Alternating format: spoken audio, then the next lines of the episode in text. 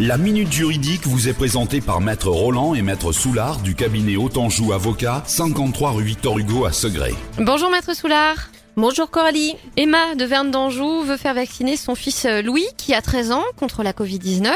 Est-ce qu'Emma doit obtenir l'accord du papa de Louis? Alors euh, oui, pour la vaccination des mineurs contre la Covid, il est impératif d'obtenir le consentement des deux parents, qu'ils soient séparés ou non. La décision des parents d'accepter ou de refuser un traitement médical pour leur enfant mineur fait partie des composantes de l'autorité parentale.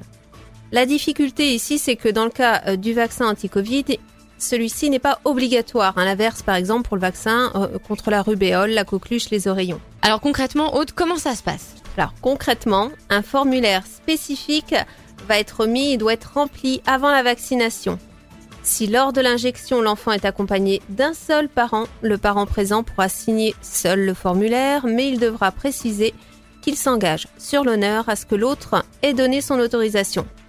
De plus, les mineurs de 12 ans et plus reçoivent une information claire et précise, qui doit être adaptée à leur âge, sur la vaccination par le médecin le professionnel de santé. Il est indispensable de vérifier si l'état de santé du mineur nécessite cette vaccination, s'il a une vulnérabilité particulière, quels sont les risques encourus si la vaccination n'est pas réalisée.